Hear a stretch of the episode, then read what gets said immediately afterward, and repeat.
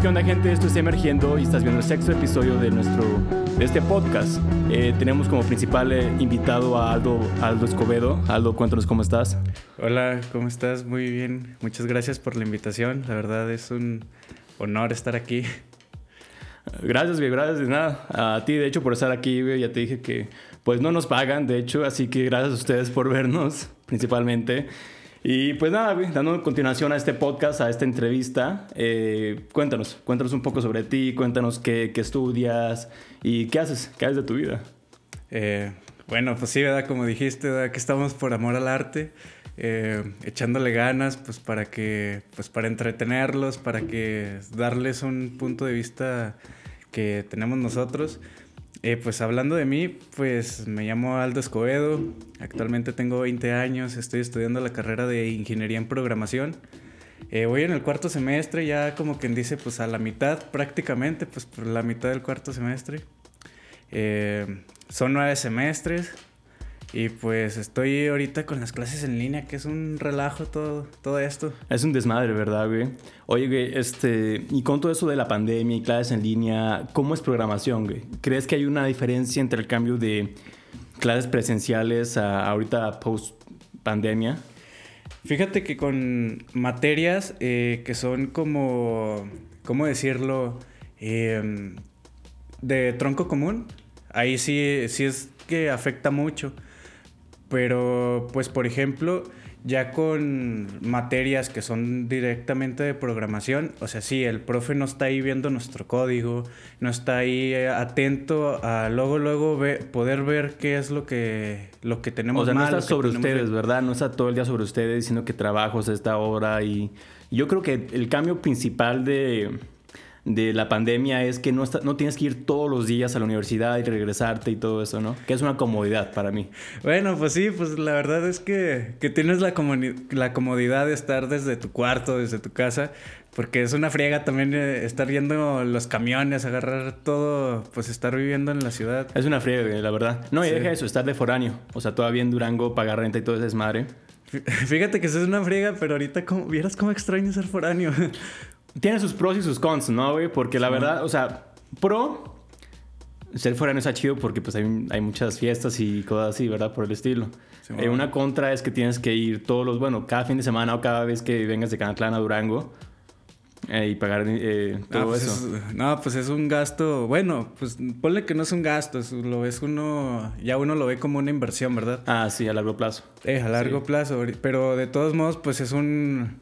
Es algo que, pues, no te puedes dar ciertos lujos que a lo mejor personas que viven allá, o sea, sí, sí pueden, ¿verdad? O sea, como de, no sé, de ir a, cenar todos los días o, bueno, ir a, ir a cenar cuando puedas. Sí. ¿Verdad? Entonces, eh, a veces tienes que escoger entre agarrar el camión o comprarte unos chetos. Ah, sí. Entonces, pues, eh, pues sí está, la verdad, está muy divertido. Volviendo al tema de, cómo es esto de las clases en línea, pues em, está bien, la verdad. Eh, en unas sí te afecta bastante por, porque tienes que tener un maestro como que presencial. Sí. Pero a la vez todo esto te lleva a ser como autodidacta, entonces pues tienes que, aprender por ti mismo, tienes que eh, buscar la forma, tienes que ver cómo aprendes tú. Eh, para poder seguir con las clases, o sea, porque el profe, pues no, al, estar en línea, no está ahí, ni, es más, ni siquiera te conoce. sí, pues realmente te haces autodidacta en el sentido que tú te tienes que enseñar por ti solo, tú te tienes que organizar, hacer tus propios, bueno, tu propio esquema sobre cómo hablas las cosas y más que ser un estudiante, ahora te vuelves como tu propio profesor, ¿no? Ándale, exacto. O sea, ahí ya casi, casi es como que el profesor ya solo está de apoyo. Sí. Haz de cuenta que. Para preguntas, ¿tienes preguntas? Ok, dime, eh, mándame un correo, un WhatsApp o lo que sea. Y te pone los trabajos. Y lo demás ya lo haces tú, ¿verdad? Sí. Sí, sí, sí. Está en el PDF, joven. Está en el PDF. No, fíjate que muchos... ¿cuál la Está en el PDF, joven. Oiga, profe, este, ¿cuál es mi calificación? Está en el PDF. reprobado. Reprobado. No. Desde el inicio del semestre, reprobado. no, pero ya, bueno, ya. Bueno, enfocándose un poco más a, lo que es la programación, ¿por qué, ¿por qué decidiste programación? ¿Te interesa? ¿Qué ves más allá de la carrera?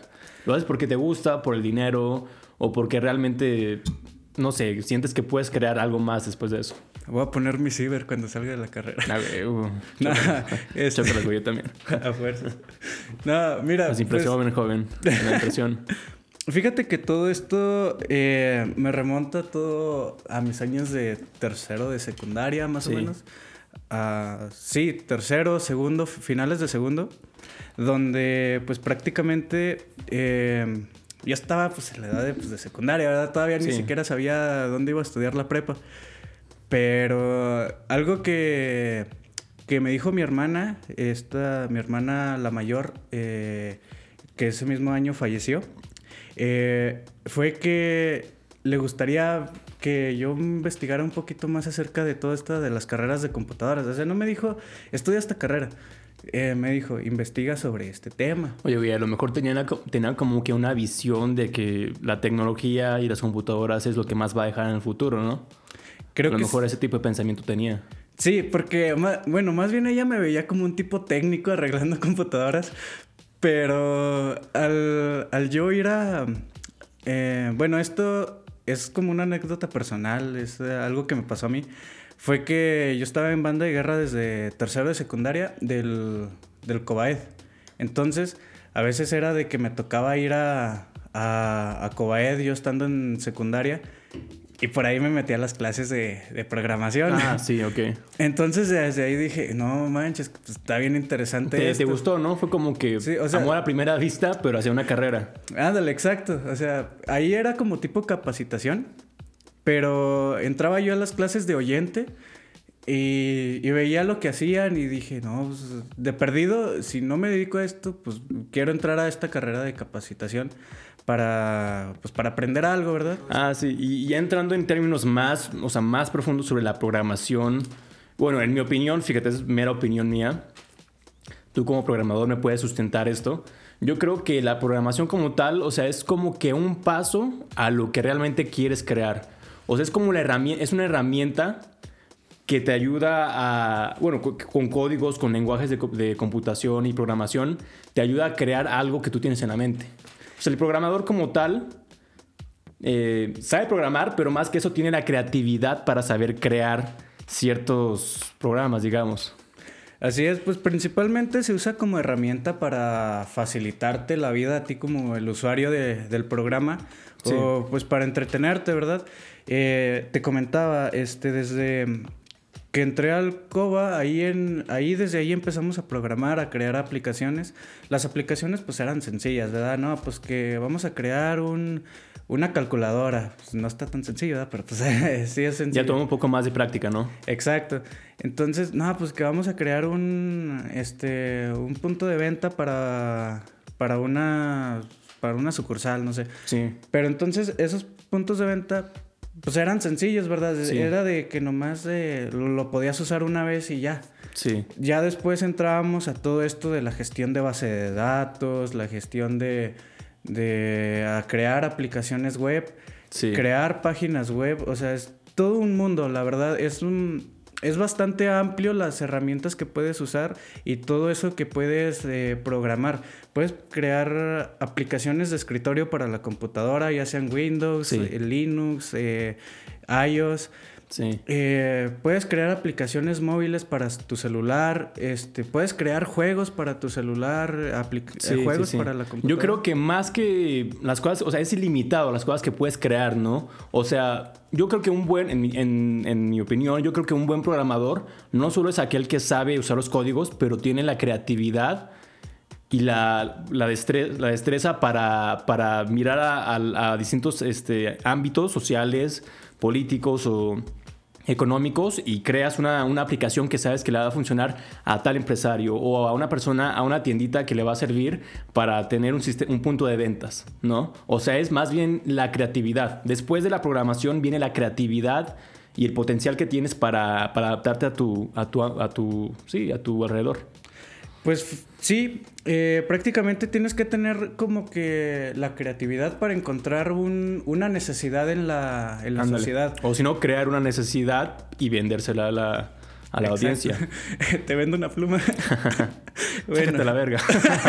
Sácate la verga de aquí. Ah, bueno. Bueno, ah. entonces... Nos pusimos indebidos. No, ah, mira, bueno. También otro tema que quería tocar contigo es este, ¿qué, ¿qué, tipo de lenguaje... Has creado una aplicación y qué tipo de lenguajes manejas para aquellos programadores que están apenas iniciando en, en todo esto pues mira, eh, hay muchísimos lenguajes. La verdad, yo inicié con eh, .NET, que es una, un lenguaje muy sencillo de usar. Es, se usa normalmente en Visual Studio. Sí. Eh, pero de ahí nos pasamos a, a Java, a C JavaScript y todo. sí. JavaScript no lo he visto tan a profundidad, pero sí se diferencia bastante. Sí. Java, C++, C Sharp, PHP y HTML. HTML como que muchos programadores, ya programadores, okay. lo toman así como que, ay, tú no eres... Novato, ¿no? Eh, ok, pero si tuvieras a, alguien que está a punto de entrar a carrera, ¿tú qué le dirías? ¿Sabes qué? Aprende de... Estos son los, los lenguajes más utilizados y que más te van a servir en el futuro. Mira, yo no le recomendaría, de, si, si quiere empezar a programar, yo no le diría, eh, este, aprende a programar en este lenguaje, porque pues eso, eso como que no está bien. Primero tienes que aprender todas las bases, o sea, todo, las bases. Eh, todo esto, ¿cómo se dice? ¿La estructura? Algoritmos. Ah, ok. Es lo primero que tienes que aprender, eh, son algoritmos, porque a partir, si no tienes buenos fundamentos en algoritmos, no vas a poder programar por más que te sepas bien el código. Ok, ok. Todo tiene una base y un seguimiento, ¿no? Es como que step by step. Eh, los algoritmos, pues para que no se asusten, ¿verdad? Pues suena del otro mundo. Yo la verdad cuando dije, ah, bueno, vamos a ver algoritmos, o sea, hasta me presionaba. Este, pero los algoritmos son simples pasos a seguir. O sea... Es, es como una guía, ¿no? Guía de cómo seguir o cómo crear una aplicación o algo. Ponle que sea una guía, es como un instructivo. O sea, por ejemplo, ah. los algoritmos los ves en todas partes. Ah, es como un instructivo sobre cómo funciona un refrigerador, cómo funciona una tele, cómo funciona de cómo crear algo, más bien de cómo funciona. Ese es como un... Eso es la documentación, de cómo funciona.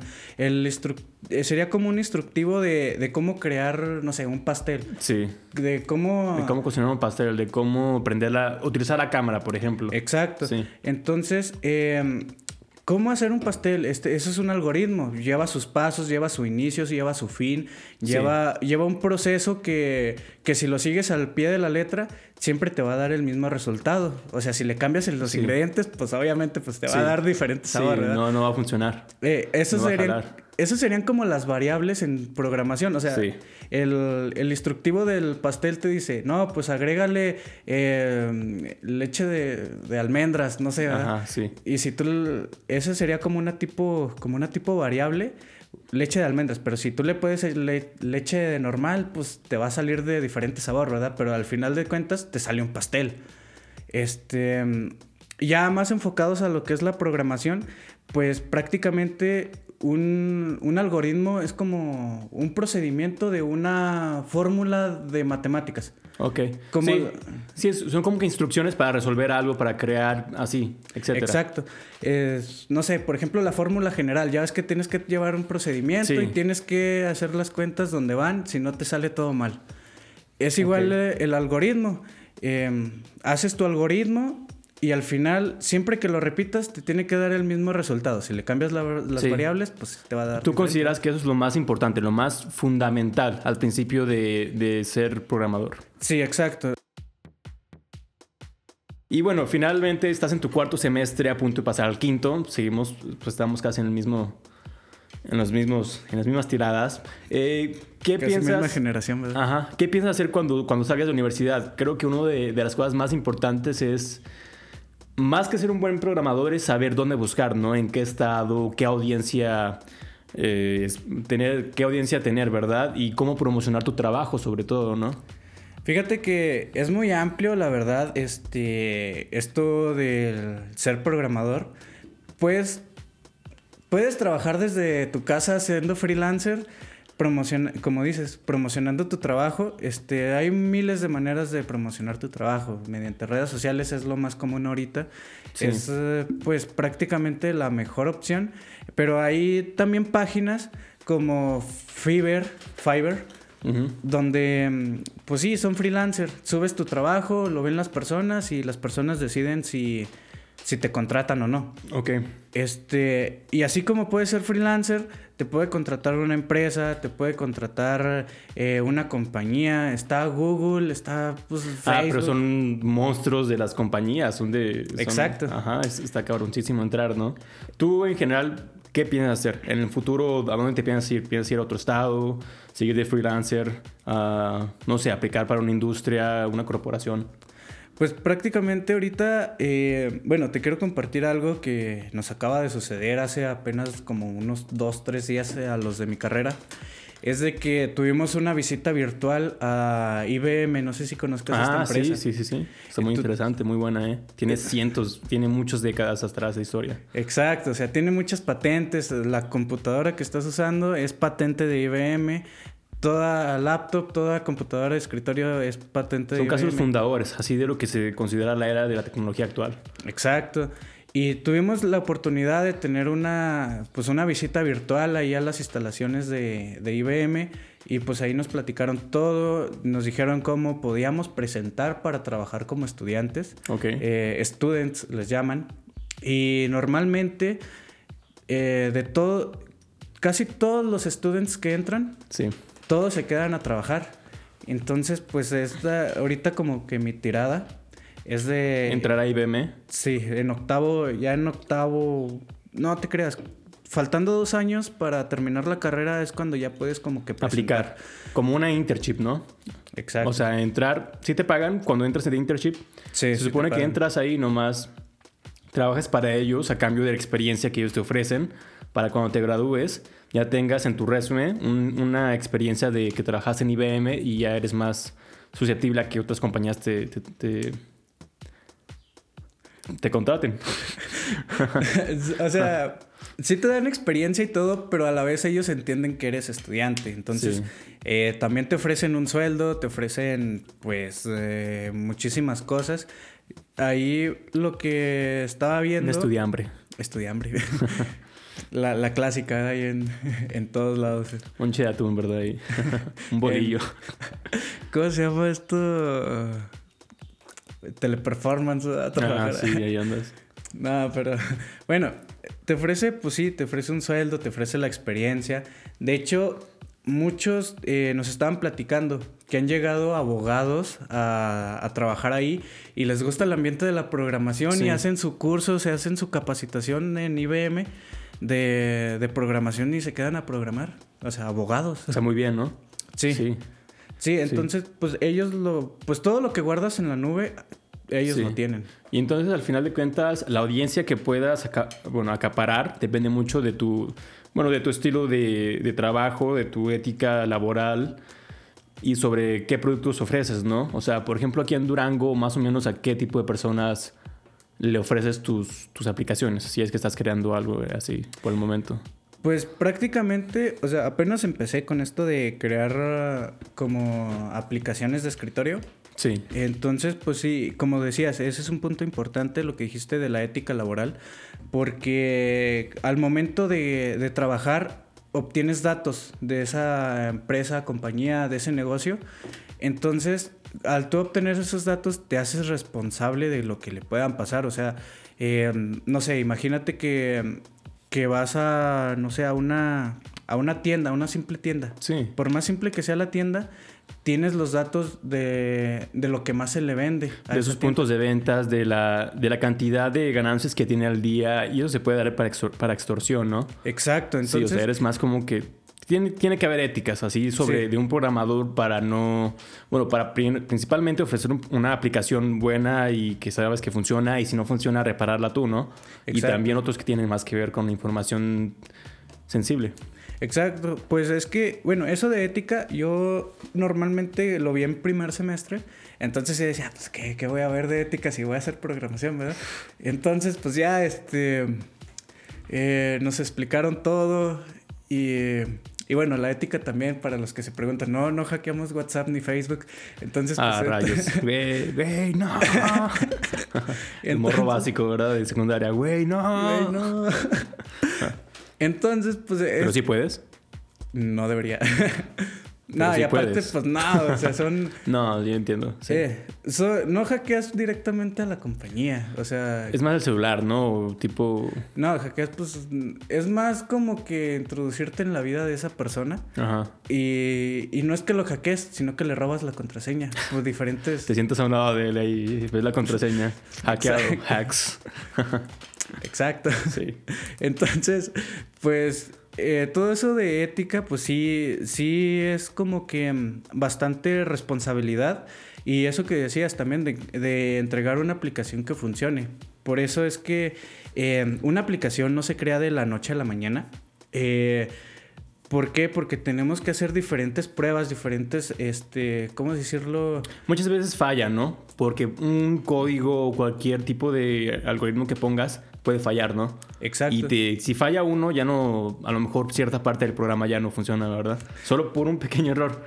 Es, por ejemplo, lo del algoritmo. O sea, si te falla una parte del algoritmo, todo lo demás no se ejecuta. Y Entonces, eh, tienes que probarlo de diferentes maneras. O sea, porque si lo más lo pruebas una vez de una cierta manera y te corre bien, ah, pues ya, ya funciona. ¿verdad? Sí, mínimo unas cuantas veces tienes que darle para no, pues, tienes que hacerlas que sean necesarias este, de diferentes formas, o sea, porque una aplicación puede, puede ser diferentes cosas, entonces que tienes que probar cada una de ellas. Ciertas maneras, ¿no? A veces se, maneras. se buguea la página o algo y no, nunca trataste de hacerlo de esa manera o algo y puede haber problema, ¿verdad? Eh, exacto. Por ejemplo, algo que pues eh, se tiene comúnmente de errores es de que uno no hace las... Eh, las, las excepciones de errores cuando en, un, en una parte donde vas a introducir un número, ingreses, ingresas con letra.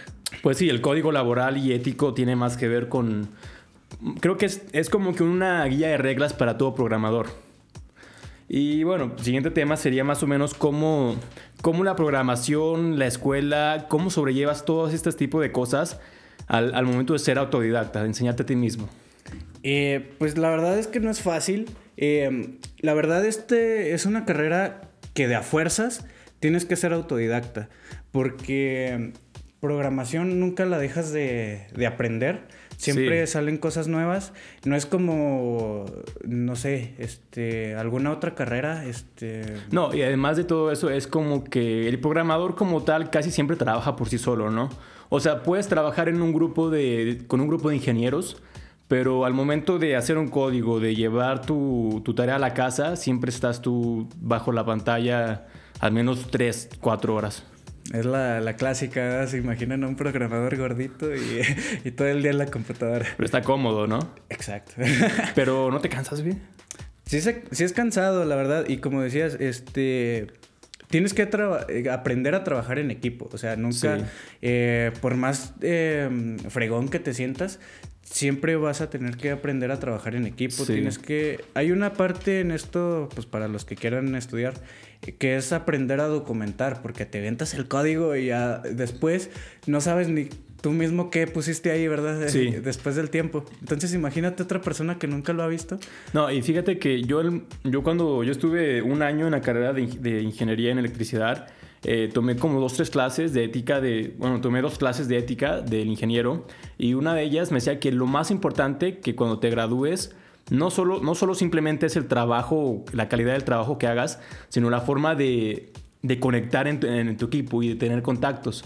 Porque sí, puedes ser el ingeniero más cabrón de todo, de todo México, pero ¿de qué te sirve si no conoces a nadie, si no conoces a los contactos adecuados, a la gente adecuada en el momento adecuado?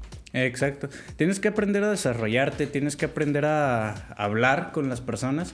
Eh, el tratarlas es parte fundamental. Sí. Eh, porque no puedes llegar y, sentirte bien fregón, ¿verdad? Y, sabes que yo creo que eso es más que la universidad. Porque bueno, puedes aprender programación en casa, ¿verdad? Ya lo hemos visto. Eh, pero creo que la universidad te ofrece más que enseñarte a programar como que ciertos valores de básicos, bueno, ciertas, ciertas habilidades y destrezas básicas que utilizas en tu día a día. Aprendes a interactuar con las personas. Trabajar en equipo, interactuar con las personas, eh, bueno, eh, sí, con todo ese tipo de aspectos, ¿no? Exacto, y fíjate que muchas, a muchas personas sí les falta muchísimo por aprender para interactuar. Sí. Entonces, pues, em, O sea, si eres una persona como que, ¿cómo se dice? ¿Tímida? Eh, mm, introvertida. Introvertida. Introvertida. No te preocupes, o sea, con el tiempo vas a poder... eh, Sí, no, y deja eso. eh, ser tímido, ser introvertido no es algo malo. O sea, pues ciertamente batallas un poco más al momento de, de interactuar o de expresar ciertas cosas, pero mientras, conforme uno crece, va entendiendo cómo hay todo tipo de personas. Entiende que, entiendes que como hay gente que habla mucho, hay gente que casi no habla. Y tú tienes que tener ese punto medio para conectar con todos. Tienes que aprender esa destreza, ¿no? De aprender a cómo... Por ejemplo, yo al momento de hacer un podcast, yo sí tengo que tener como que... Me tengo que acomodar un poco más con el tipo de, de invitado que tengo. Si es alguien que casi no habla, tengo que hacer las preguntas yo y tratar de darle un, un ambiente un poco más seguro y cómodo, ¿no? Si es alguien que habla demasiado, tengo que aprender a hablar más yo todavía. O sea, para darle un punto de equilibrio. Eh, exacto, pues es como todo, o sea, tienes que tener un punto de equilibrio en todas las, eh, las cosas que haces. Eh, cuando, cuando interactúas con las personas, pues es algo que es algo importante y más como programador, porque al momento de que estés trabajando en equipo, tienes que aprender a comunicarte de la manera adecuada, o sea, no es Sí. como, no es cualquier cosa, pues, este... Así como no es cualquier cosa, pues en otras carreras, Sí. Igual en esta, o sea, no es. Muchos le tiran carrilla, ¿verdad? Sí. Porque los raritos o no sé.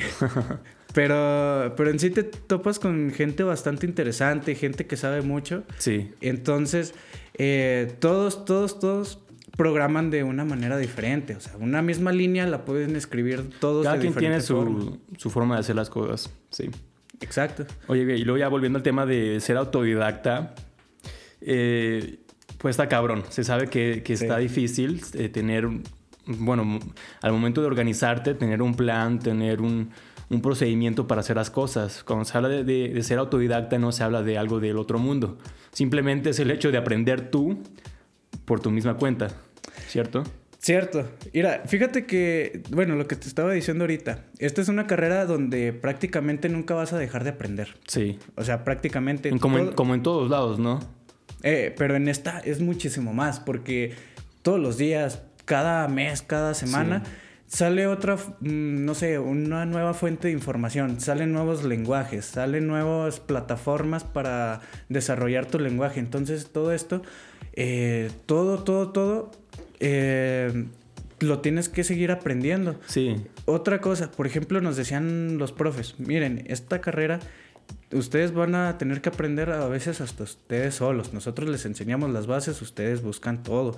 Eh, así como yo ahorita eh, puedo saber una cosa, mañana puede salir una cosa Diferente. diferente.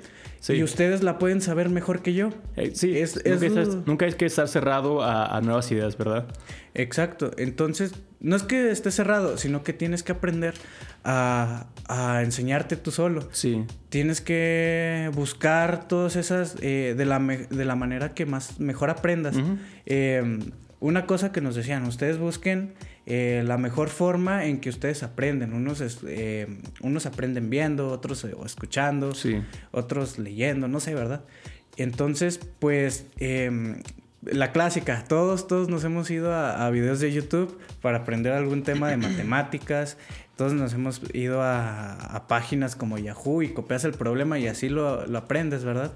Eh, otros aprenden haciéndolo mientras lo escuchan. Eh, todo, pues todos tienen una manera diferente de, de aprender. Sí. Entonces, eh, eso es lo principal. Lo Apr- principal. Aprender cómo aprendes. Ok. En- entonces, ya a partir de ello, eh, puedes buscar los temas. Tienes que aprender a buscar los temas, porque si lo buscas en una fuente confiable o no confiable, eh, pues hay muchos, ¿cómo se dicen estos? eh, donde se junta mucha gente en... La Friki Plaza. No, en internet. Ah, Y- no sé. Y comparten sus ideas. Juntas, meetings. Ah, No, no, no, no. Este. Sí. Bueno, pues en una de esas páginas como Yahoo, Ajá. donde preguntas algo y Sí. ahí te dan la respuesta. Sí. Ahí te puedes apoyar mucho. En este caso de programación, ¿verdad? Sí. Este, ¿por qué? Porque lo vas haciendo y vas viendo si funciona o no. Si no te funciona, pues eh, buscas otro. Sí, o sea, al momento de, de, bueno, participar en cualquier tipo de carrera que tengas, tienes que utilizar mínimo, o sea, practicar día a día, ¿verdad? Para ser constante y crear un hábito y aprender más, ¿verdad? Te digo, eh, hay un libro que se llama Outliers, que significa, eh, bueno, es, es, sobre gente importante al día de hoy y por qué se convirtieron así, su proceso creativo, digamos. Y ahí en ese libro dice que cada profesional, para considerarte un profesional, al menos en la carrera que tienes, tienes que tener al menos 5.000 horas así de práctica para realmente convertirte en algo que, que soy un profesional, no he aprendido todo, pero me sé defender. No, y pues de hecho pues nunca terminas de aprender, entonces lo que te estaba diciendo ahorita. Eh, pero realmente algo que te ayuda bastante, el hecho de comprender un tema y explicárselo a alguien más, o sea, si lo comprendes, lo comprendes más o menos, sí. y se lo explicas a alguien más, eh, no sé, un, un programa, un problema de matemáticas, sí. este, lo comprendes y se lo explicas a una persona que no lo comprende, eh, ahí te ayuda a ti a... Organizas tus ideas, ¿no? O sea, a lo mejor lo aprendes y nunca lo dices en voz alta y eso que yo, yo lo puedo hacer así, pero una vez que lo sacas y lo pones en palabras, que es algo que, que estábamos hablando el, el episodio número 2 con, con Raúl, uh, decíamos sobre cómo al momento de pensar, eh, tienes un pensamiento, pero no tiene un nombre, no tiene ni un símbolo ni nada. O sea, al momento de pensarlo y decirlo en voz alta o escribirlo, estás dando un símbolo, un nombre y un procedimiento para, para pensarlo más a fondo. Exacto. Entonces, pues ya como lo piensas más a fondo, eh, eso mismo te ayuda a ti a, a, poderlo comprender de cierta manera un poco mejor.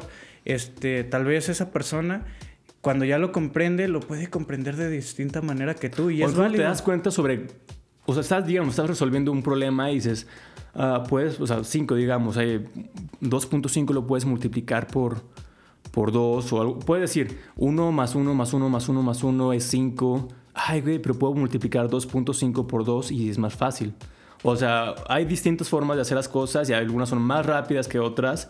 Al momento de hablarlas, como que hasta tú mismo te das cuerda, ¿no? Te entiendes. Sí, sí, exacto.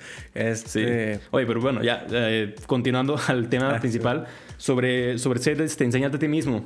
Creo que gran parte del hecho de que estamos aquí solos, o sea, enseñándonos a nosotros mismos, es el tener control y, y disciplina sobre nosotros. Sobre las metas, bueno, se dice, se llama metas del autodidacta que, habla sobre qué metas pones en tu vida diaria para, digamos, terminar un proyecto o una aplicación que sabes que te va a tomar días. Fíjate que algo que nos decían, si tienes una propuesta para una aplicación y dices, la voy a terminar en tanto tiempo, multiplícalo por tres. Siempre toma más tiempo. Siempre toma más tiempo. Este, y tienes que ser como disciplinado. Tienes que buscar de cierta manera el enfocarte en eso. Pero algo que siempre nos dicen y siempre nos han dicho: no se estén todo el día en la computadora. O sea, si pueden y, y no les afecta, pues está bien, ¿verdad? Pero entonces, estás viendo que tienes un problema de, de, no sé, de un código. Un código que no funciona. Exacto, o sea, y te estás ahí dos horas y no, no, es que no te lo estresas, resuelves. te estresas y entre Ajá. más te estresas, menos claro ves las cosas, ¿verdad? Exacto. Es, es algo que se llama multitasking, que o sea, al momento puedes estar haciendo tu código y todo, pero ves que te estás estresando, entonces te vas al celular o te vas a... a Te despejas, a- o sea, empiezas a hacer distintas tareas al mismo tiempo, si eso te ayuda. O si no, puedes salir a caminar, a correr, a jugar fútbol, o sea, un deporte, hacer... Por ejemplo, mi, tu manera de desestresarte, ¿cuál es? No, pues la verdad es que yo pues me salgo a caminar o algo. Sí, ¿verdad? este, a veces tengo, me voy a hacer deporte y eso te ayuda, te despeja, te das una ducha, este, y luego ya de repente hasta, bueno, yo hasta me siento bien mensote porque estaba el error luego, luego ahí. Ya llegas fresco acá Eh, y no dices, ay, güey, era esto. Era Listo, esto. Se, se resuelve, ¿verdad? Y se Así resuelve como si nada. Eh. Sí, güey. Y ahí está. Muchas de las cosas influyen. Sabes que puede ser más eficiente. Yo sí tengo un pedo con el. Ahorita mismo, a, a este tiempo, tengo un pedo con, con ser más eficiente, más productivo, güey. Porque siento que no me alcanza el día para nada. O sea, despierto, despierto a las siete y media. A las siete, digamos, me voy a correr. El, bueno, mi, mi lo que estoy tratando de hacer ahorita es como que para antes de las 9 ya haber corrido, desayunado y bañado. Ya para darle duro a la escuela, eh, al podcast o hacer música. Es algo bastante, bueno, a veces hasta te estresa eso mismo de que tienes que ser más productivo, porque, no sé, como que te tienes que relajar y, y, o sea, si alcanzaste a hacer todas esas cosas, pues está chido, ¿verdad? Sí. Pero si no, pues no te estreses porque no alcanzaste, o sea, con el tiempo lo vas a ir mejorando, lo vas a ir a... Sí. Eh, vas a ir mejorando tus tiempos, entonces, pues no te estreses si no te sale en un día. Con el tiempo va a ir mejorando todo y va a estar, pues te van a salir mucho mejor las cosas. En ese sentido, sí. O sea, yo al momento que empecé a hacer mi, a organizarme mi día por dos horas a, digamos, a cuatro o cinco horas a estudiar, bla, bla, bla, como que me hice muy, te haces muy perfeccionista y hasta, hasta pones cuántos minutos vas a comer, en cuanto haces la te haces muy perfeccionista y te empiezas a estresar más. tienes que relajar más sobre, ese, sobre esos ámbitos, pero sí te alcanza más el día. Por ejemplo, yo, en, o sea, organizado bien, no me estreso tanto porque sé que tengo ciertas horas para hacer la tarea, ciertas horas para hacer música, ciertas horas para pensar en ideas para el podcast. Y así, así, etcétera. Y una forma de desestresarme mía, por ejemplo, es tocar música, aunque no lo creas. O sea, en el momento de procrastinar, estás siendo productivo haciendo otra cosa que, que sabes que te gusta. Eh, y luego, eh, alguna cosa que te quería comentar. Por ejemplo, todos esos eh, que quieren ser de autodidactas, también, o sea, no se estresen porque, ah, no comprendo el tema y ya llevo dos horas. Tranquilo, o sea, nadie empieza a aprender estándose en la computadora estudiando dos horas. Empieza por 15, 20 minutos tómate cinco minutos para estar en Facebook, ver un video gracioso de gatitos. Sí, algo así. y luego ya, y luego ya le sigues otro rato. O sea, no es como que te tengas que. El ser autodidacta no es que te tengas que estar cuatro horas en la computadora estudiando. Sí, o sea, ser, ser duro contigo mismo. O sea, solo es. Eh, Solo es tomarte el tiempo suficiente, o sea, porque si te estresas te va a tomar más tiempo sí. el aprender una cosa que tal vez lo comprendas ya relajado en, un menor tiempo. Exactamente. Entonces, pues eh, va de la mano, o sea, el estresarse. Eh, eh, y ser autodidacta. Y el ser autodidacta. yo, creo, yo creo que más como que tienes que ser tienes que ser duro, pero al grado de saber de que, ok, soy así, soy, soy así, soy de esa manera, y sé que si, que sé, sé que si me doy un día para trabajar, voy a estar ciertas horas en el celular. Ok, o sea, empiezas a pensar y te empiezas a moldear a ti mismo. O sea, sí, o sea, ser autodidacta depende mucho sobre conocerte a ti mismo, evaluarte y hacer que las cosas funcionen. Y algo, pues estamos casi llegando al punto del final del podcast. También te quería comentar Güey, ah, tienes un podcast, eh, ¿cómo, ¿cómo se llama? Se llama Can. Ahorita estoy teniendo una serie de bueno, es una tipo serie donde estoy subiendo episodios, donde estoy hablando con diferentes personas de carreras universitarias. Ajá. Esto pues con la intención. la verdad empecé a pensar, no me acuerdo ni por qué, o sea, yo iba caminando a mi trabajo. Sí. Y luego se me ocurrió, y pues estos chavos casi algunos no saben ni qué estudiar. Ándale. No, y yo pienso que, bueno, eh, en términos sencillos y cortos, haces una serie sobre, sobre carreras universitarias eh, mediante entrevistando a, distinta gente para presentarle a gente menor que tú qué, qué posibilidades hay afuera, ¿verdad? Que es bueno, que no, cons y pros de ciertas carreras. Está muy bien eso, ¿eh? Oye, pues la verdad es, bueno, lo pensaba en darle una idea de que o sea, ahora ya lo real, ¿verdad? Este, lo, que, lo que quería hacer con ese podcast, bueno, lo que quiero estar haciendo es de eh, hablar con personas que ahorita están cursando la carrera, que ya, van, ya la van a terminar o que tienen relativamente poco de ejercer esa carrera. Ajá. Es de que nos platiquen ¿Qué, ¿Cuál es su experiencia? ¿Qué, ¿Con qué ideas iban al momento de ingresar a la carrera? Sí. ¿Qué ideas erróneas tenían sobre la carrera? Este, esto pues con el fin de que, de que chavos que ahorita están a punto de terminar en prepa o que van a la mitad de prepa eh, puedan de alguna manera eh, ver las diferentes opciones y que no vayan con una idea errónea. O sea que... Eh, que tengan la certeza de qué es la carrera que quieren estudiar.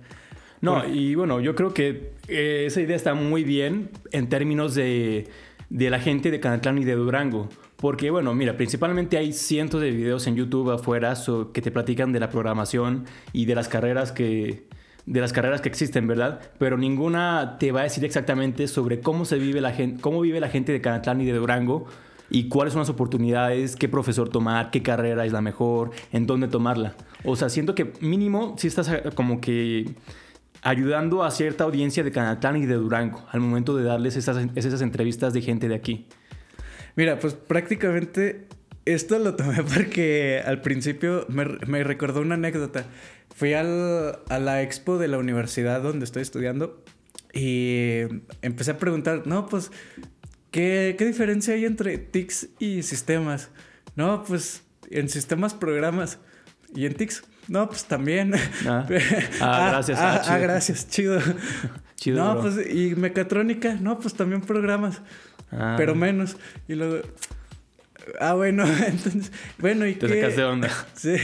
Entonces, ¿qué ven en, en sistemas? No, pues tenemos Programación. Programación. Ah, ¿y en TICS? También. ¿Y en mecatrónica? También. También. Este, no, pero es que es que en sistemas em, vemos cómo crear aplicaciones. Sí. Y en TICS, no, pues también. Sí, o sea, no, te, dan... una, explicación con detalles sobre qué es mejor en cuál escuela y sobre la, verdadera diferencia entre estas cosas, ¿verdad? Entonces, yo lo que hice fue platicar con amigos, con amigos que iban un poquito más eh, adentro en la carrera. Hice comparaciones este, de lo que, de lo bueno, lo malo y así pude escoger una carrera que tal vez ahorita, si no hubiera investigado, eh, hubiera escogido la incorrecta para mí. Sí, no hubieras tenido una idea clara sobre qué querías. Exacto, entonces va con esa idea, de que tengan una idea clara sobre qué es la carrera, de que no se vayan a, equivocar de carrera. Sí. La típica, ¿verdad? Tú, tú me comprenderás. Sí, no, sí. Al momento de hacer un podcast creo que es algo... Es algo, mira, fíjate, Creo que hacer un podcast es más complicado de lo que se parece porque mucha gente lo ve como que, ah, ok, te sientas y platicas y listo, se acaba. Pero hay como que cierta estructura, cierto procedimiento detrás, ¿no? O y sea, aparte una responsabilidad. Hay una responsabilidad, hay una, tienes que tener disciplina sobre todo esto, al menos al momento de que si quieres subir contenido diario, quieres, bueno, pues que haya audiencia que te escuche y que, que le guste lo tuyo, tienes que tener disciplina y constancia. Y luego, por ejemplo, en todos estos podcasts, bueno, si haces un podcast para divertirte, pues está bien, ¿verdad? Sí. O sea, no importa de lo que hables, pues si entretienes a la gente, perfecto. Sí. Pero al momento de hacer un podcast ya con eh, dando información que sea relevante a un cierto público. Al momento de hacer un podcast que ayude a la audiencia, a, la sociedad, ya tienes un poco más de responsabilidad social de lo sobre que dices. qué dices y cómo lo dices. Y a las personas a las que invitas. No puedes invitar a a una persona que, no estudia hablar sobre carreras universitarias, ¿verdad? Entonces, pues es una, es una gran responsabilidad y, pues tienes que estar como con el pendiente de qué es lo que van a hablar, qué carreras faltan, sí. Ah, en mi caso, ¿verdad? Sí, no, y ya en términos del podcast como tal, de la estructura y sobre, sobre todo lo lo lógico de, esto es este, la disciplina, la constancia. Te digo que como tal es lo que más le hace falta para que, para que salgas adelante, ¿no? Fíjate, hay una frase de, se llama Jim, aquí lo tengo anotado de hecho, Jim Ron, que dice, la disciplina es el puente que une tus metas con su respectivo logro. Y, en ese sentido sí tiene un chingo de razón porque a lo mejor puedes que tus primeros podcasts o, las primeras pláticas no salgan como tú lo tenías planeado, como lo pensabas. No, es que, es que somos principiantes en esto, la verdad. Y la, primera cosa de cualquier cosa que hagas no te va a salir bien. Y si te sale, pues felicidades. Tienes un don o algo. Pero al final de cuentas la disciplina es lo que te lleva a ese momento, a ese lugar que quieres estar. Y bueno, fíjate que yo los podcasts los hago sin, sin cortar. Es algo que es algo, sí, es algo difícil. Este, porque no sabes con qué situación te puede presentar. Ah, sí. Entonces, yo, yo decidí mm, por ese camino, porque lo hace como un poco más fluido, este, un poco más eh, también eh, cómodo y interactúas un poco mejor con esa persona. Entonces, pues eh, al momento de que estamos grabando, este, cualquier cosa que digamos, pues se va a quedar ahí. Entonces hay que tener cuidado en esa, en esa, en ese momento. En ese momento, ¿verdad? También algo que influye mucho es la constancia. La constancia, qué tan, qué, cuántos, bueno, por ejemplo, te, te haces la pregunta de cuántos podcasts vas a subir a la semana o al mes, ah, cuánto tiempo le tengo que ir invirtiendo a este podcast para, que, para, para mejorar, para cambiar ciertas cosas. Y al final de cuentas creo que gran parte de, de cómo puede mejorar, pues, en términos de, de calidad del podcast es la constancia y la disciplina. Otra cosa, pues es que este, tienes que ir renovando, tienes que ir actualizándote, este, con los recursos que tengas, ¿verdad? Obviamente. Sí, sí. Y, y, más, más que eso, tienes que tener como que una organización sobre metas al, a largo plazo y a corto plazo.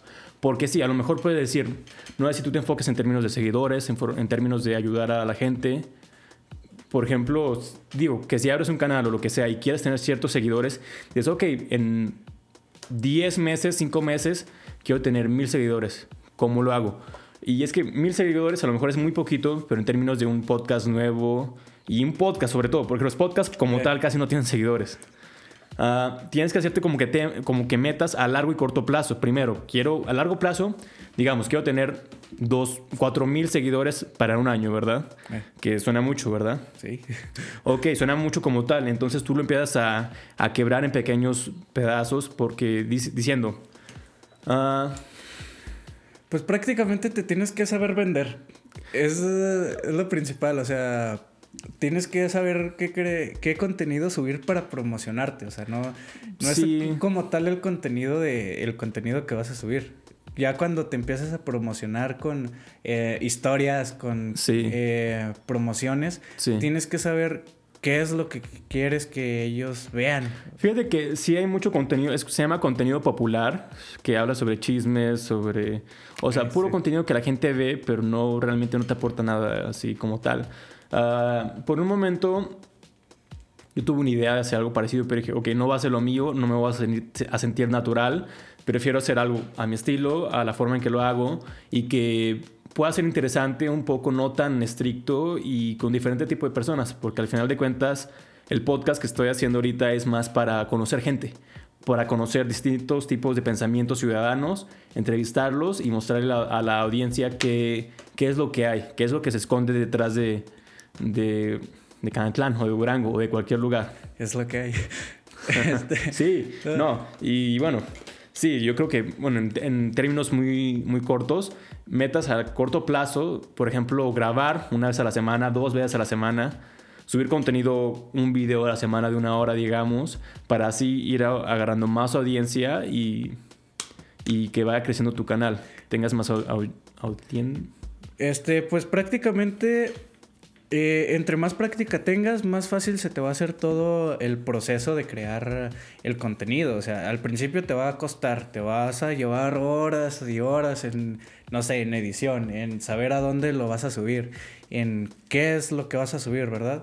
Pero ya cuando vas este, agarrando práctica, es como que, ah, ok, ya sé dónde, este me toma menos tiempo editarlo, me toma menos tiempo eh, el grabarlo, no sé, acomodar todo, todo lo que necesito.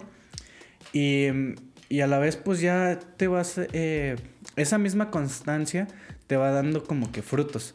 Entre, entre mejor lo hagas, bueno, entre más lo hagas, mejor lo vas a hacer y la gente lo va a ver. Sí. No es lo mismo este, el primer, tu primer video, tu primer contenido al ya cuando llevas unos meses, ¿verdad? Sí, y fíjate, algo que yo vi en una entrevista, creo que era con Roberto Martínez, él decía que, ok, si quieres empezar un podcast, uh, excelente, pero bueno, en, mis, en mis palabras es de que, ok, excelente, pero también tienes que darle la dedicación. O sea, por ejemplo, este podcast no lo, no lo pienso hacer que, ok, saco tres episodios, listo, se acabó ya. Porque no va a crecer, o sea, de ninguna forma va a crecer, de ninguna forma va a llegar a, la gente que quiero. O sea, mínimo 50 episodios. O al menos esa sí es mi meta. Ok, hago 50 episodios para saber si realmente me gusta y si cuando llego a los 50, si me gusta, ok, entonces les digo. Y si no, pues digo, ok, hice 50 episodios, excelente, en un año o en más de un año, pero están ahí y sé que lo, le metí empeño y todo y ahí está afuera. Otra cosa es que no te... Bueno, ahorita este, tú eres estudiante, ¿verdad? ah, el tiempo está muy limitado también. Exacto, entonces no... bueno, siento que tienes que acomodarte a la perfección. Ahorita lo que decías, es que tienes cierto tiempo para desayunar, tienes cierto tiempo para eh, grabar, para, para ir a correr, para todo, ¿verdad? Entonces, eh, es importante ver el tiempo y, y ahorita, por ejemplo, es ahorita un hobby. Sí, es un hobby. Eh, exacto, no creo que también el mío, ¿verdad? Entonces, pues no es como que te, tiene, te tienes que enfocar en ello, mm, estresarte por ello, pues. Sí. O sea, lo vas a hacer, pero a tu tiempo. O sea, todos Sí, tienen manera. diferentes tiempos. Todo, eh, tal vez alguien este, trabaja, estudia y hace el podcast. Sí, o otros sí. nomás estudian y hacen el podcast. Ajá. Tú vas a tu tiempo y tú vas a, a, este, a tu ritmo. A tu manera, pues. Eh, no son carreritas, o Sí, sea, sí, sí. entre mejor hagas el contenido y entre menos te estreses, va a estar mejor. Sí, exactamente. Ah, y sobre todo yo creo que el, el- bueno, sobre lo que se puede sacar más de esta plática es el, ya sea en, en la carrera de programación o en cualquier carrera que estés, si estás en la universidad o prepa, eh, si eres autodidacta o si tienes un podcast o quieres crear contenido, música, lo que sea, es el hecho de, de no temer a fallar, ¿sabes? Creo que es lo que más importa detrás de, todo, de cada cosa que haces, porque el humano o nosotros por, por lo nos han enseñado, nos hemos crecido pensando que fallar, que no hacer algo bien, es cuestión de, o sea, es malo, es malo para uno, o sea, es fallar como tal no es bueno y representa algo malo y ya no debes que seguir. No, o sea, si quieres hacer un contenido, si quieres seguir la universidad, tu vida se va construyendo y tu, vida y tus logros se va construyendo a base de, de pequeñas caídas, de fallos. Eh, hay una, algo que me dijeron y se me quedó bastante marcado. Entre más falles, más aprendes. Este, esto, pues, la verdad, este, es lo que dijiste, no le tengas miedo a fallar. Tú aviéntate, este, no sé, quieres crear, quieres intentar un hobby, intenta de todos hasta que encuentres el ideal para ti. Sí, Si fíjate que quieres sí. jugar fútbol, si quieres jugar voleibol y no se te da, está bien, aprendiste algo. o sí, sea, o sea, al momento de hacer algo no lo haces para ser el mejor. O a lo mejor puedes hacerlo con esa mentalidad, pero sabiendo que nunca vas, o sea, nunca vas a, siempre vas a estar fallando y está bien fallar. Es lo que digo. O sea, y una, una recomendación ahora sí para toda la audiencia que me escucha es que cualquier cosa que, que tengas ganas de hacerlo, que quieres hacerlo, hazlo, no importa. Tengas la edad que importa, tengas la edad que tengas, porque la gente siempre va a estar juzgando, por ejemplo, que si lo haces a grande, a los 40 años, a los 30, a los 15 incluso, la gente siempre, como que, siempre te van a estar haciendo hacia atrás, ¿no? Al momento de hacer todo ese tipo de cosas. Este, el de KFC hizo eh, su... Bueno, formó la empresa más de los 60 años, entonces pues... Ajá, es, un ejemplo bueno, ¿verdad? Eh, y intentó de todo, o sea, hay muchos ejemplos. Este, el dueño de Alibaba, Sí. este, fue a presentar a un Burger King y fueron 27 personas y contrataron a 26. Al final cuentas todo se remonta a las cosas que quieres hacer sin importar la opinión de los demás. Obviamente tú o yo o cualquier otra persona puede tomar la opinión para una opinión que te construye, que te ayuda a mejorar, ¿verdad? Pero fuera de eso, si quieres hacer lo que sea, por ejemplo, un podcast, tú, tus primeras dudas que tenías sobre el podcast, ¿qué, qué- qué eran? Pues primeramente de cómo era el formato, o sea, cuando lo empecé a escuchar y, y a ver con este Roberto Martínez, Aldo Sí. Farías, que son los que más escucho, este, ah, pues se me hizo muy interesante y más porque era en formato de video. Eh, cuando empecé a, a producirlo ya en, en este, en puro audio, eh, pues la verdad fue que sí dije, no manches, pues es que está muy diferente, o sea, son- Es más complicado de lo que parece, es ¿verdad? más complicado. Sí. Entonces, primero tienes que saber cómo, bueno, tener todas tus herramientas con las que vas a grabar, ¿verdad? Sí. Encontrar dónde es, eh, cómo, cómo conectar esas herramientas. Sí. O sea, porque, pues, no, aunque lo parezca, pues no es sencillo. O sea, en la parte técnica sí hay muchas cosas, hay muchas cosas por detrás, pero al final las ganas, si te Siempre sobran ganas de hacer algo, hazlo, no importa cómo lo hagas, lo puedes grabar con el celular, o sea, cualquier cosa puede salir bien mientras las ganas estén ahí, ¿verdad? Ya algo que, que yo sabía mucho era como que cuando quieres empezar un proyecto, lo más difícil de empezar un proyecto es, Es empezarlo. es empezarlo. Ajá, fuera, o sea, recomendación mía es, quieres hacer algo, empiézalo, no importa cómo salga. ya después vas a seguir adelante y vas a ir mejorando y vas a tener ya esa, experiencia de que, ok, lo hice, ya estoy en esto, ya, ya me es más fácil hacerlo para mí. Ya tengo, estoy agarrando más experiencia, ya, ya saben que hago esto. Algo, otra cosa es que ahorita con lo que dijiste de lo del miedo a fallar, me vino a la mente. Es de que en programación siempre vas a estar fallando. Es raro cuando no te equivoques.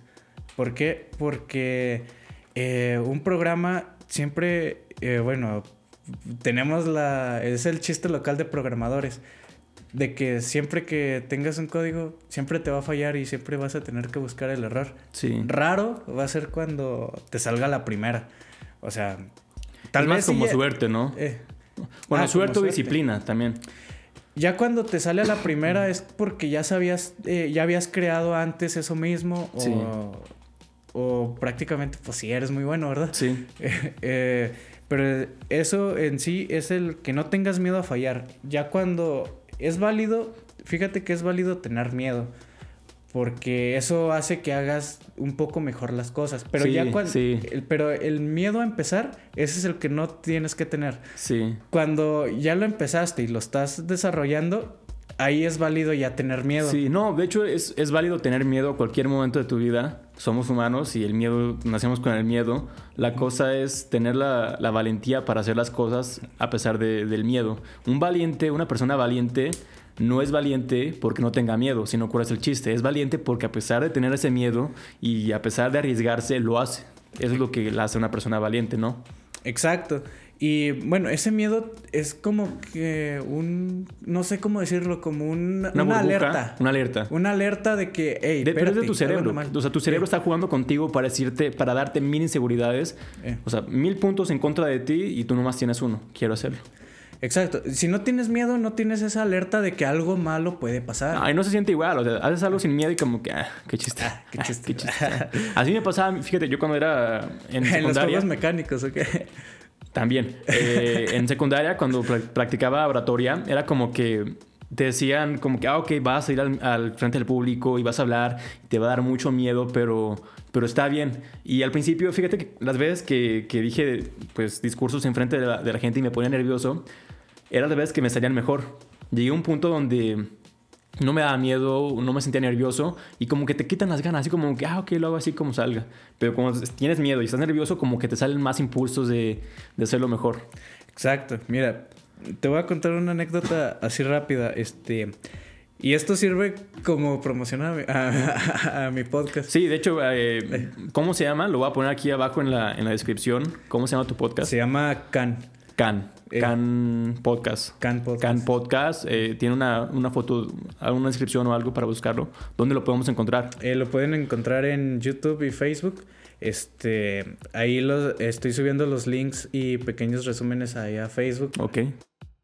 Una anécdota que, que tengo es de que, bueno, la anécdota, la anécdota que te quiero contar es cuando yo estaba como que con miedo de no ser lo suficientemente bueno para mi carrera, lo que quería estudiar, que es programación. Y, y saqué una ficha en una escuela normal rural para maestros ah, de aquí de Canatlán. Y, y la saqué, ¿verdad? Por el miedo de no ser lo suficientemente bueno. Entonces, antes ya habían dado los resultados del tecno y había quedado y igual. Entonces, ¿sí quedaste? Sí. Duraste una semana de inducción en Aguilera, ¿no? Sí. Este, pero haz de cuenta que dieron los resultados ambos y en ambos quedé, ¿verdad? Ok. Ah, ¿qué hacen las dos? Sí. Oye. Felicidades. Entonces, entonces, pero yo seguía teniendo ese miedo de no, de no saber si era lo suficientemente bueno. Cuando voy a la semana de inducción en Aguilera, em, pues nos daban unos tipos clases. Sí. En una de ellas era oratoria. Y em, nos dijeron, no, pues eh, de todos ustedes van a ir unos dos, tres a, presentar un discurso a Durango. Y lo van a tener que, que decir enfrente de todo el público. Ok. Y ninguno de mi sección quería. No querían, se echaban para atrás. Se echaban para atrás. Yo creo que por lo mismo, por el miedo, ¿no? Exacto. Entonces, pues dije, no, pues, la neta, pues sí, pues si tenemos que hacerlo, pues órale, yo me rifo. Como ¿Tú qué Hiciste? Tú le echaste las ganas. yo le eché las ganas, porque yo dije, no, pues aquí la maestra pues va a decidir quién va y quién no, ¿verdad? Entonces, pues si lo hago bien, pues qué bueno, pero si lo hago mal, no pasa, no pasa nada. Pues no, y aquí quedo enfrente de, de todos mis compañeros. Entonces, recuerdo bien eh, mi discurso lo saqué de un post de Facebook, la verdad. Ajá, así inspiracional, aquí de Piolín y todo. de un video de Facebook. Buenos días, maestra.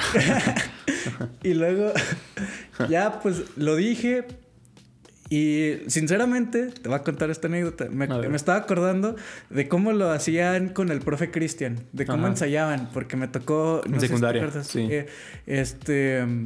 Saludos para el profe Cristian. Profe, si me está viendo. ahí lo etiquetamos. Eh, recordaba cómo ensayaban con él. Entonces, intenté imitarlos. O sea, pues, obviamente no me iba a salir como ustedes. Pero trataste. Pero traté. Entonces, pues me dijo, ¿usted ha estado en oratoria? No, pero pues he visto. Y pues ya me llevó a Durango. Ah, sí quedaste, entonces te eligió a ti. Me, eligió a mí y a otro compañero. Y primero lo presentamos en Aguilera, enfrente de todos. Estaba como que, pues relajado. Y lo hice bien. Pero al momento de estar en Durango con toda la gente, o sea, ah, te puse nervioso. Me puse nervioso y, y sí se me fue una parte, pero no me trabé. O sea que pues al público lo hice bien, pero yo sabía que pues se me había pasado... O sea, tú, eh, tú sabes que la regaste, pero nadie se dio cuenta, ¿no? Pero nadie se dio cuenta. Ah, está bien, algo que me, pues, que practicó mucho la maestra conmigo es que cuando sabía yo que había fallado, como que volteaba los ojos. Ah, ok. Entonces, no, cuando, en ese momento en que supe que fallé, solo me quedé directo eh, viendo al público y como si nada hubiera pasado, como si fuera. ¿no? Sí. Eh, como si fuera una pausa dramática, aunque en realidad lo olvidé y continué con lo demás. Entonces, pues eso, o sea, ahí tuve miedo, pero supe cómo actuar. O sea, cómo reaccionaste de una forma bien, ¿no? Ante, ante que se te haya olvidado, ante el miedo y todo. Exacto, o sea, eh, eso, ese miedo fue como que una alerta de que, eh, la regaste, pero tranquilo. No pasa nada. No pasa nada. Tú sigue. Eh, pero al momento de, decir, no, pues yo me aviento, pues ese, ese es el miedo como que no debes de tener, el miedo a iniciar las cosas. Sí, este... ¿Y qué pasó? ¿Siguió la, la presentación? ¿Terminaste todo bien? Todo bien, de hecho, pues nadie se dio cuenta, ni siquiera, yo creo que ni la maestra se dio cuenta. Ajá, sí, este, sí. De que la había regado. Es que al final de cuentas, pues, pues realmente solo tú te das cuenta de tus errores y como hay una hay, también hay fotos en Facebook que sale que un güey haciendo malabares o algo así con discos y que le salen perfectos y atrás de él hay unos escalones con cientos de platos quebrados. Eh, o sea, solo, solo una, uno sabe, bueno, solo uno y la gente alrededor de nosotros sabe qué tanto hemos fallado para llegar a ese punto, ¿verdad? Y si no se da cuenta la gente, va a decir, güey, pues no manches, lo hace muy bien, excelente pero la gente por, lo normal nunca ve cuántas veces ha fallado, cuántas veces ha tenido miedo o se ha puesto nervioso. Sí, porque practiqué mucho, la verdad. Se me fue la voz una vez, un día en esa semana. Y, y cuando bajé de esa presentación fue cuando dije... ¿Te sentiste bien? Me sentí bien, pero fue cuando dije, cuando, oye, tuve miedo. Eh, tuve miedo de, de ahí y de todos modos pues lo supe llevar. Controlar. lo supe controlar. ¿Por qué si ahorita tengo miedo a no estar en la carrera que yo quiero? ¿Por qué me estoy... Em, ¿Por qué no lo intento? O sea, sí. ¿por qué, ¿por qué dejo que me controle ese miedo a no entrar a, mi, a la carrera que yo quiero? Sí. Entonces, cuando entré, obviamente tuve un chorro de miedo. Veía que la maestra explicaba y todos. Y yo tenía dudas y luego todos los demás nomás asentían. Y yo dije, no manches, estos vatos. El mío es cabrón. Pues saben, saben todo, ¿verdad? Y a la hora del examen. No, pues. Vámonos. vámonos, pues a todos. No, que no, papá. no, papá. Órale. no, sí, sí, sí. No, sí. Entonces, pues eso. Eh, del miedo a no intentarlo y al miedo que llevas cuando cuando ya lo estás haciendo. Sí, sí, sí. Oye, Aldo, este. Creo que estamos llegando al final de, del podcast. Excelente plática, la verdad. Me gustó mucho, me gustó mucho tenerte aquí. La verdad, eres una persona que, entrando en confianza, le da todo y saca todo. Eh, muchas gracias, la verdad. Fíjate, este podcast pues va a salir No se tiene una fecha precisa, pero pues se avisará. Va a salir eh, hoy porque nos están escuchando hoy, ¿verdad? Sí, exactamente. Cuando lo vean es cuando va a salir. Y pues nada, fíjate, hablamos sobre la programación, sobre ser autodidacta, sobre el podcast, grandes temas con muchos temas, con muchos tipos de, valores y de reflexiones. Y al final lo único que importa es, es bueno, sería a la conclusión de este podcast con, con la frase no temas a fallar. Un aspecto de la creatividad es no tener miedo al fracaso. Por Edwin Land. Y nada, muchas gracias Aldo. Este, espero tenerte próximamente en algún otro capítulo. Esto fue Emergiendo. Muchas gracias por vernos. Hombre, muchas gracias por invitarme. Este, me despido y pues espero que sigas teniendo más invitados, más capítulos y y que tengas más eh, oportunidad de compartir tus ideas y las ideas de todos los demás. Eh, muchas gracias de nuevo por la invitación. Nos vemos a todos. Nos vemos en la próxima.